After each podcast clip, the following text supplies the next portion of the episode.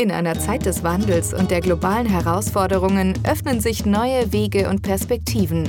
Seien Sie informiert über die Boomregion Zentralasien mit dem Business East Podcast von Thomas Bayer, präsentiert von der Schneider Group, dem Experten für Ihr Zentralasien-Geschäft. A warm welcome to the Business East podcast. In this podcast, we focus on the economic situation in Central Asia and we also talk about business opportunities in the region. Today, we are joined by Ben Aris. He's the founder and editor of BNE IntelliNews.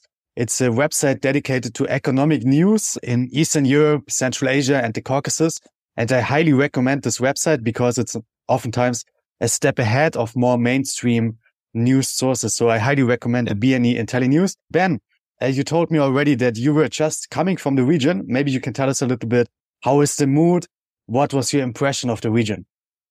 Sure. I just spent a week in Central Asia. I flew first to Almaty, Kazakhstan, where I was on a panel for the Eurasia Development Bank. It's a leading EDB, it's the leading development bank in the region a mini EBRD with a Eurasian focus. And then I went on to Samarkand in Uzbekistan for the EBRD itself. They have the annual meeting there this year and hosted by the Uzbeks. So we talked a lot about Central Asia, particularly about Uzbekistan, which is doing extremely well, very interesting. And the mood, uh, the mood's upbeat, given the brouhaha that's going on across Europe at the moment and former Soviet Union, that it was very nice to do an upbeat positive story because these countries have been working for 30 years and there's been a big change since Mirziyoyev, the Uzbek president, took over from Karimov in 2016. And that's caused an absolute revolution in so much as you have to understand five stands Uzbekistan, Kazakhstan, Kyrgyzstan, and Tajikistan. Uzbekistan sits in the middle. It's the only one with borders to all of them. And moreover, it's the one with big populations, but some, whatever it is, 35 million people and is the natural production center, distribution center, economic center for all the stands. And under Karimov, he basically made it a pariah. He closed the economy off. There was a lot of rivalries between the various stands. And what Mirziyoyev's done is suggested, let's do a sort of EU. They're talking about a Silk Road visa, the same setup where there's free flow of capital goods and labor and to cooperate. And everybody else is, is quite keen on that. The economic advantages are enormous. But the last thing I'll say is the, the five countries themselves are very disparate in terms of size and prosperity. And Kazakhstan is by far the most prosperous. And it has a per capita income second only to Russia's. Something on the order of per capita GDP of 20,000 bucks a year and uh, which is largely due to the oil. So that doesn't mean everybody in Kazakhstan is earning 20,000 a year. It's just an aggregate where you add in a lot, but they are much further ahead. And Uzbekistan is about 2,000 tenth of what it is in Kazakhstan. But Uzbekistan has the population, it has a diversified economy, and it should do very well. And then Kyrgyzstan is very poor. It doesn't have anything except a gold mine. Turkmenistan is run by a complete nutter, um, but they have lots of gas. And Tajikistan is still run by Rahmon, who's been there since Soviet times, and it's the poorest of all. In a nutshell, that's what it's a diverse region, but very interesting, but dynamic. It's growing very fast. Uzbekistan alone is growing at 6% a year. So it's just begun this catch up growth that we saw happen in Eastern Europe 20 years ago. Uh, they're 20 years behind, but now it's starting. You mentioned the situation with the visa that they're talking about the Silk Road visa. Maybe you can tell us, is it right now possible for Westerners to come without a visa to Kazakhstan, Uzbekistan? How's the situation there in general? Yeah. In the old days, getting Kazakh and Uzbek visas was, was a huge pain in the neck. You had to go down to the embassy. And that's part of the change. It's part of the opening up. So now both Kazakhstan and Uzbekistan visa free. You don't need, you automatically get 90 days when you arrive at the border. So there's no need to apply. You just fly there and it's stamped you on the way in 90 days. Uh, and that seems in Uzbekistan's case, particularly encouraging tourism. And they've been very successful with that because this is true. This of is, an ancient city, four or 5,000 years old. Timur was there. The infrastructure for tourism has been heavily invested into both at state level where they've sold some of the bigger hotels and at the private level, entrepreneurs have opened up guest houses, uh, we stayed at a boutique hotel, privately owned, very nice, with Wi-Fi and contactless payments and in the heart of Senegal. Very pleasant. So yes, if you're thinking of what to do in the summer holidays, I would recommend both. Uh, and Almaty is also a beautiful city, very green. So yeah, I was put that on your list. Mm, yeah, you mentioned that you were a participant at the EBRD forum and also there was the Eurasia Development Bank. Maybe you yeah. can tell us what is the difference between uh, both banks and also what are some of the major announcements of the EBRD and the Eurasia Development Bank? The EDB is the regional development bank and it's owned by Belarus, Russia, Kazakhstan, and Tajikistan and Kyrgyzstan.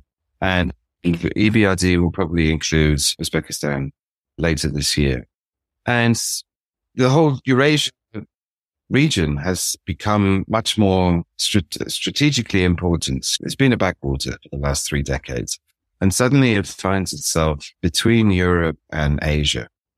And the uh, Russians are looking to develop it because they've been cut off from the West. And so the natural thing for them to do is to build up transport corridors going south and southeast. Specifically, they're eyeing the, uh, the markets Southeast Asia. Pakistan is the first one you come to, onto India, Vietnam, etc. And the EDB is also very committed to sustainability, renewable energy. Water is actually a huge issue. They have a lot of water problems. There's a lack of water in the region. And so it's trying to do these cross-border infrastructural investments into things like renewables, into key infrastructure and to open up these transport routes out of the region, south, southeast. So there's a lot of talk about new railway lines. And from China's perspective, the, they've established their business and trade partnerships in Southeast Asia. China is now the biggest trade partner for everybody in that region and is also heavily invested into Eurasia, which is the next circle out. And they're very keen to build this logistics land route between Asia and Europe which means trains running through what they're calling the middle corridor.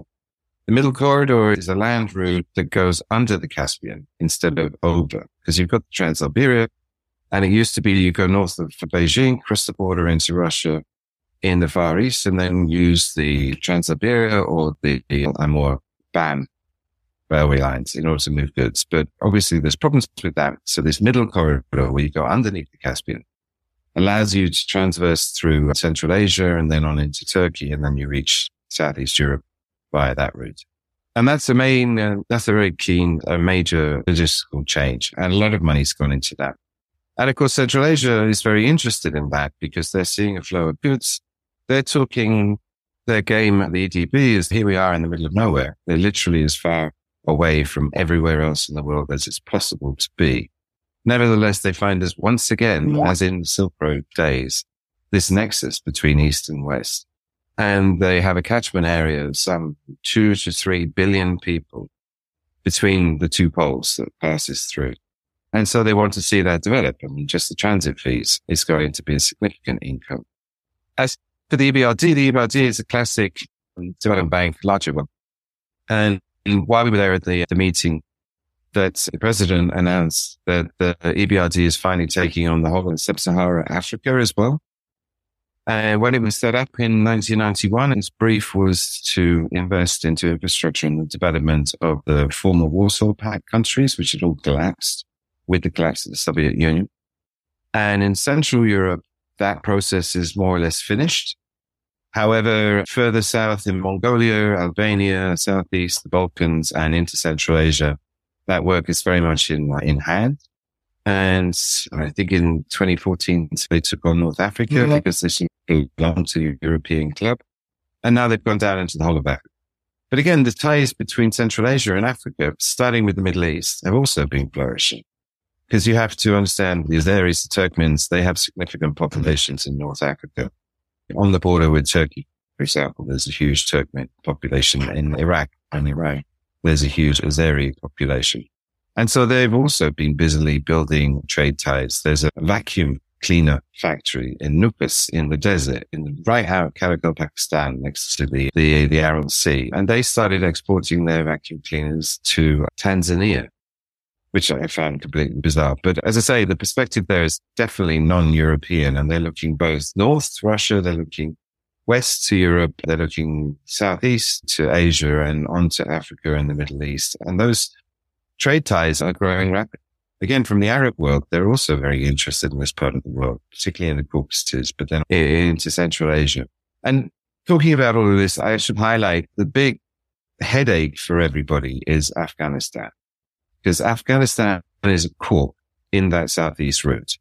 And they're trying to open that up to talk to the Taliban. There's talks of like electricity links because exporting power from Central Asia into Afghanistan. There's talk of railway links. The Russians have been building railway links from southern Afghanistan down to Pakistan um, to facilitate trade, but it remains unstable. And the Taliban have indicated that they're interested in all of this, but that's the main issue that everyone's working on. So all of the development comes with an add-on of help Afghanistan get some stability there so that we can uncork the region to the south. Some weeks ago, the Uzbek president, Shavkat Mirziyoyev, he visited Berlin and it was quite a big event in the mm. economic circles. Everybody was talking about it. There's also now an exhibition in Germany about mm. Uzbekistan and so on. Really, people are really hyped about the region and especially about Uzbekistan. Maybe you can tell us in your opinion, is the hype real? And what do you expect for Uzbekistan in the next years? Will the growth continue? You mentioned already 6% this year. What are some prognosis for the next years? And generally speaking, is the hype real? Yes, it is. Absolutely. It was 6% last year, this year. And in fact, it's been 6% pretty much every year since Mirziyoyev took over like I say, we've been down this road before. I sat and watched it happen in Russia and then you have the initial chaos. The first 10 years was given up to that. But then you get to the point where everything's set down, private enterprise uh, appears, privatization starts, the economy shifts from state owned to privately owned hands. And we're in the middle of that process now. And it's this catch up growth. And then that typically goes on for 10 years. And really the government in Uzbekistan has it easy because they know exactly what to do because they can look at the experience of all the others. And Tashkent is full of Russians and clever ones. There's a new startup in a supermarket chain, which is being run by the former CEO of Dixy, which is one of Russia's three big supermarket chains. So you have this wealth of experience and they come with capital as well because these guys have a lot of money. And moreover, they can tap with money in Russia. They can tap the international markets and they know exactly what to do. There's no head scratching involved. This is the plan. We just need to understand the quotas of local. And so I don't see this stopping. And Mirziyoyev, all he needs to do is continue the reforms to copy what's been done in Russia and to provide stability and regionally too, which again, Afghanistan is a headache because there's still drug production there. There's still terrorism there. But again, that seems to be going well. And Mirziyoyev, when he took over he gave a UN speech several years ago. He talked about stability, infrastructure investments. People like the EBRD are key. They're working hand in glove with them. They've embraced them completely. They've embraced ESG. They've embraced green energy, sustainability development. But he also specifically said to the UN, we need to have a UN committee to coordinate international aid to helping Afghanistan sort out its problem to provide, provide regional stability and given all those pieces are in place, there's no reason to think that it's not going to continue to grow by six to eight percent for the foreseeable future, the next five years at least, because they've made a lot of progress and the reforms that Mirziyoyev put in starting in 2016 started to make a difference in around 2018, 2019. And so now we're in a position where all those reforms are starting to bear fruit. I was there for the elections in 2021 when uh, Mirziyoyev was re-elected. And I went out in Tashkent and Vokspot. So I drove around various polling stations and talked to locals, the people, normal people, and met teachers, students, construction workers, and asked them who they were voting for. And they looked at me as if I was crazy. This Mirziyoyev, of course. And again, if you read RFE or, or some of the critics, they're saying that there's no political reform. That hasn't happened. He's kept very much old system. But the way that works is the apparatchiki, the security service, they take their lead from the boss. They try and anticipate him. And simply by being more liberal or relaxed, then the hassle, the oppressiveness is not there. And the people are genuinely behind him and they don't care that there's no opposition because they're totally focused on their income. They're totally focused on their local community, if they're getting roads and schools. And Mirziyoyev has gone out of his way. He set up the system. It's very interesting called Mahalle. And Mahalle is an ancient system, 3000 years old, where you have the local community forms a committee and then the local administration specifically goes to this committee and asks them, they meet regularly every couple of weeks. And those people will say, look, we, we have lots of babies. We need new the road, the main road through downtown is broken. Can you fix it? And the local administration do that. And in that sense, it's more efficient than a democratic system because in Western system, you have to wait four years for an election when you can put pressure on the local government to build streets, fix roads. And the Uzbek system means it happens within a month. You don't have to wait for the elections to put pressure you because they're proactively coming to you. So he gets criticized for not being particularly democratic because Mirziyoyev controls that process completely, but actually it works very well.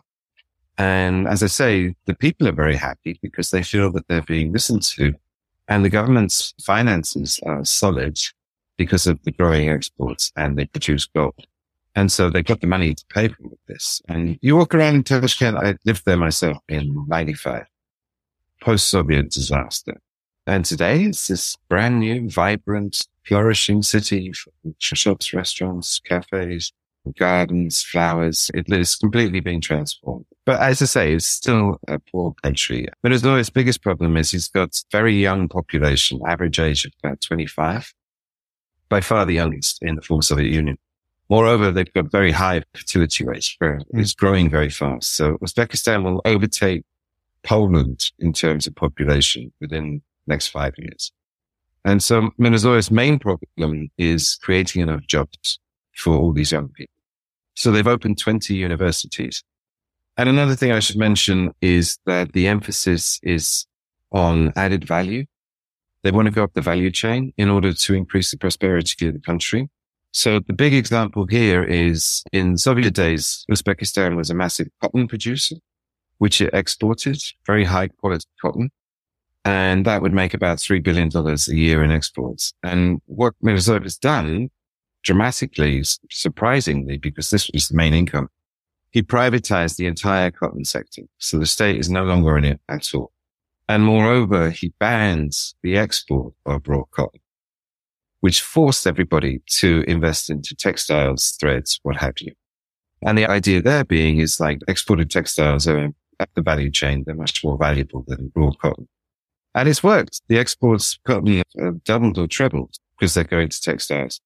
And at the same time, they have a preferential trade deal with the EU. So they've just opened up that market and it's going very well. And every sector you're looking at, that's what's going on. They're looking at how can we add value? We want to attract foreign investment, but they have to bring something new, something innovative that we don't have. It's the same in the banking sector. Two banks were invited. TBC came from Georgia and OTP came from Hungary. But they, TBC in particular, were tasked like, you need to develop digital banking, not just banking, digital banking, because that's what we need. And so suddenly there's all this fintech. And like I say, you can pay in your hotel with your Apple Pay contactless, which before it, you had to go to the market and change dollars into some and you had this huge stack of cash and it's come along leaps and bounds. In the last episode, we talked to Oybek Shaikov. He's the Secretary General of the Europe Uzbekistan Association for Economic Cooperation. And he said that he sees mm, the risk that uh, the debt level could be not sustainable in the long term. Uh, that was his main worry for the future. Maybe you can tell us, how do you see the debt level of Uzbekistan when you compare it to other countries? And also, are the finances sustainable that Uzbekistan at the moment has? So on my last trip last September, I went to see the National Bank and talked to the team who runs the macro policy there. And the debt level is up to about 60% of GDP, which is Maastricht criteria, but it's considered to be the upper end of what should be safe, despite the fact we in Europe completely ignored that and blown well past the 60% level. But no, they're very well aware of that. The new team at the central bank seem extremely competent. Again, they're looking to Nabiullina in Russia, who's proven herself to be absolute superstar with all this stuff. And they've taken, and it's oh, ironic, even the NBU in Ukraine follows Nabiullina on her playbook. So what they said about the debt is they're going to cap it 60%. They're not going to borrow more to take it above that, which means they're going to have to rein in uh, some of the investments and stay backed investments in order to keep that. The second thing they're doing is they've introduced inflation targeting, which has never existed before. And at the moment, inflation is unanchored. In other words, the population's expectation of inflation is much higher than the, uh, central bank. They've kept rates at 12 and a half percent.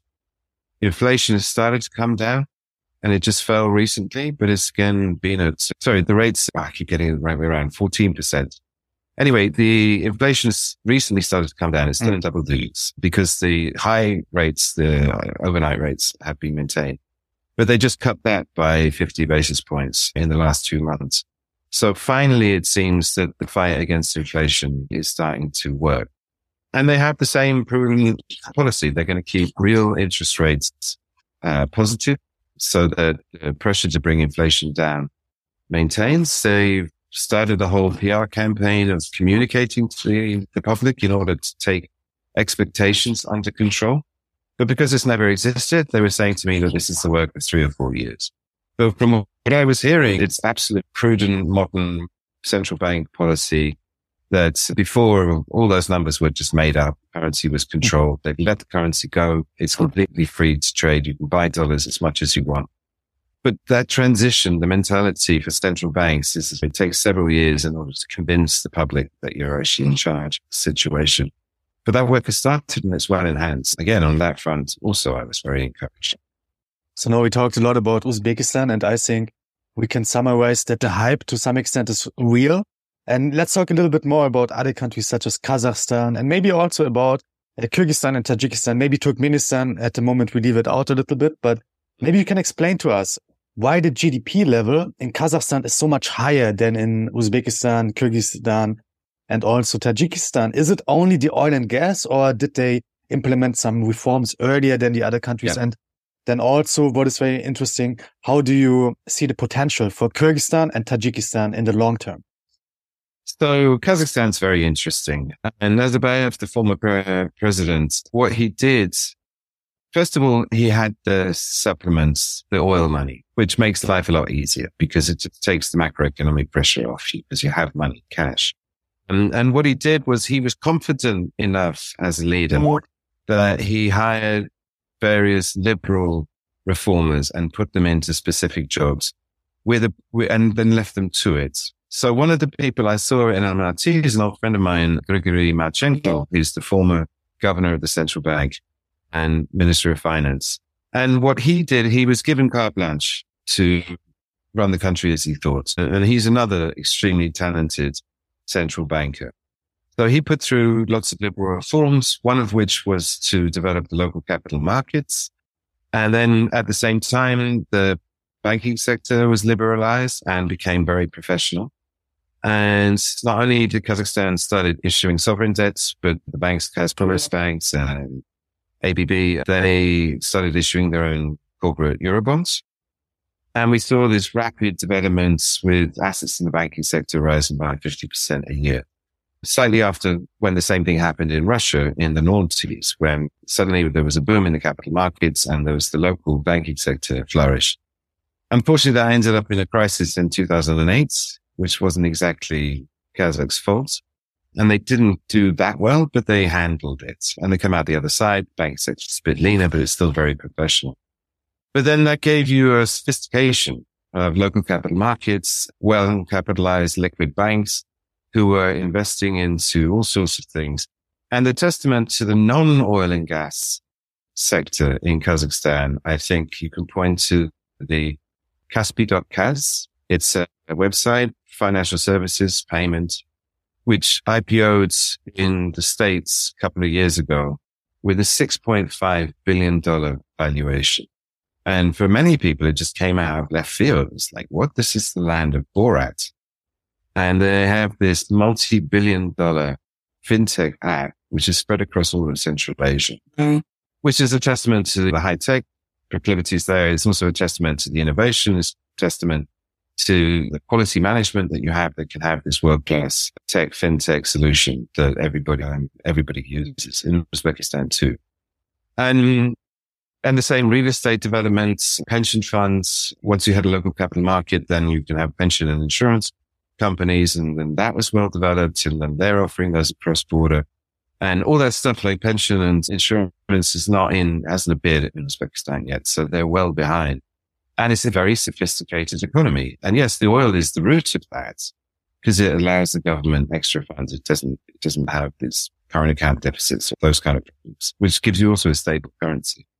But it's actually very well managed. And that was thanks to Nazarbayev being confident enough in his position that he could hand over control and reforms of these sectors to these competent people.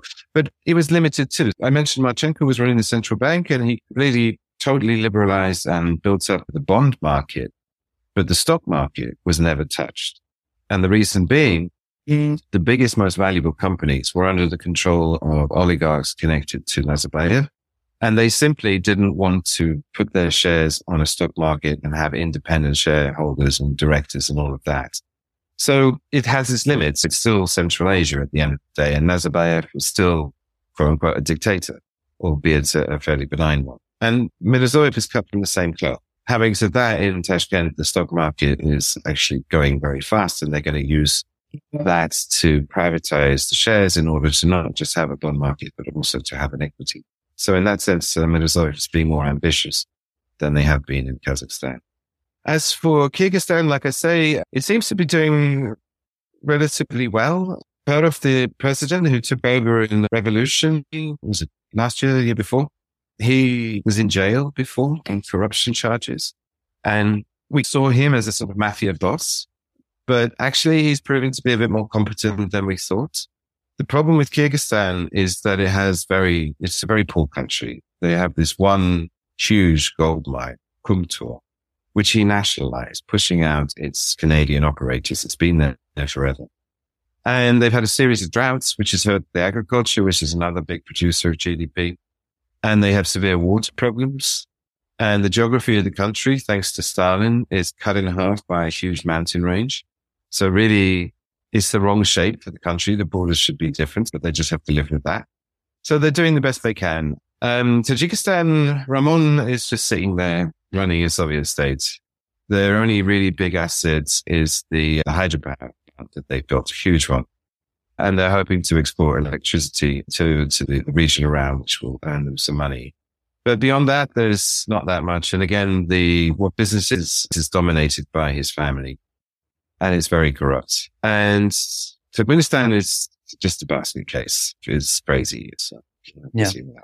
And now to bring the conversation full circle, you told us in the beginning that you were only some weeks ago in Central Asia, in the in Samarkand, last in week. Almaty, last week even. Mm. And you also mentioned that you were already in the 1990s there, so you're really like an yeah. expert in the region.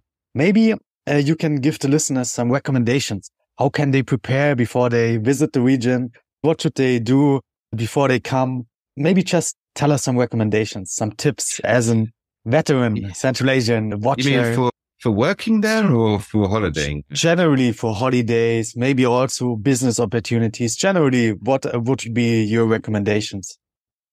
So with my BNE hat on, talking about business, I think there's fantastic opportunities, particularly in Uzbekistan, because as I say, we've seen this catch up growth and it's wide open. Everything is new and everything needs to be built. And we've seen a few like yeah, Makro from France supermarket chain going in, telecoms people going in, German business particularly keen, opportunities, things like Siemens, engineering, all the plastic stuff. Real estate is going to boom because again, with this growing population, they're just building houses like crazy to accommodate everyone. Kazakhstan remains very interesting. Population there is much smaller. So that limits the size of the economy. Pan regional integration is going on. So we're starting to see cross-border investments from Uzbekistan into Kazakhstan and vice versa. Chinese car, car makers are just moving into Uzbekistan. Again, same rationale. Big growing market, young and just still needs a lot of stuff. So if you're in business and you're interested in Eastern Europe, a lot of the companies that were in Russia have presence there. A lot of the Russians have moved down there. So Tashkent is full of like Russian entrepreneurs as well. From a practical traveling point of view, Almaty is a gorgeous city. It's green and beautiful. You have the Tian Shan mountains that run off into India and end up being Everest are there. And Sir Edmund Hillary, the famous English climber who conquered the first to conquer Everest, he practiced. He went to Bishkek in Kyrgyzstan, which is part of this. Same thing with the mountains, the wall of mountains behind. And he was climbing there to get himself ready for the Everest challenge. From Almaty, one of the fun things you could do, I've always meant to do, I haven't done it myself, but you can actually walk north out of Almaty into the mountains, over the mountains into Kyrgyzstan to Issyk-Kul Lake.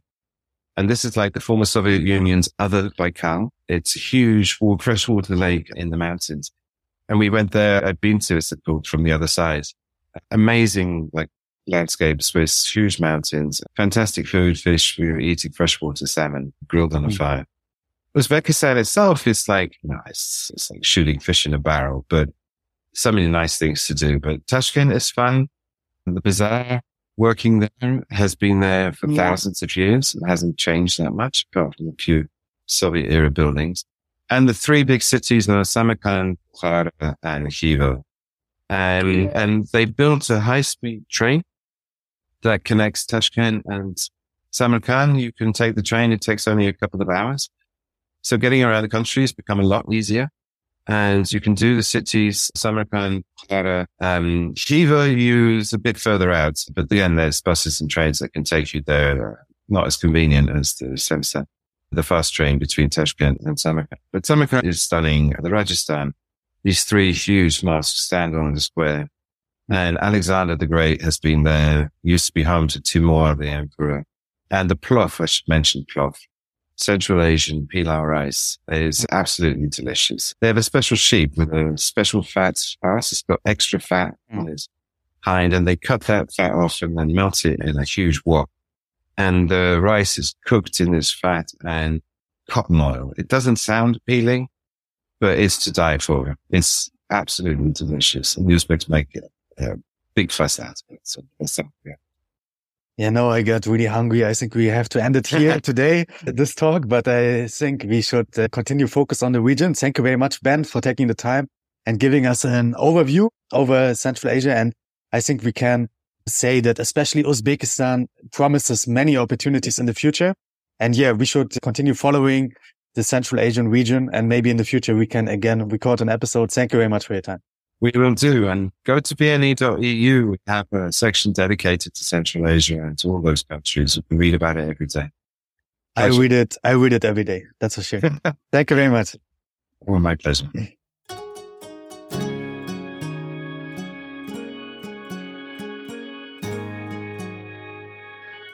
Mit über 500 Mitarbeitern an 16 Standorten ist die Schneider Group der Experte für ihren Geschäftserfolg in Osteuropa und Zentralasien. Rechts- und Steuerberatung, Finanzen und Buchhaltung, IT- und ERP-Lösungen, Outstaffing, HR- und Interimmanagement, grenzübergreifend aus einer Hand. Wir vertreten Ihre Geschäftsinteressen in Zentralasien mit lokaler Kompetenz und globaler Perspektive.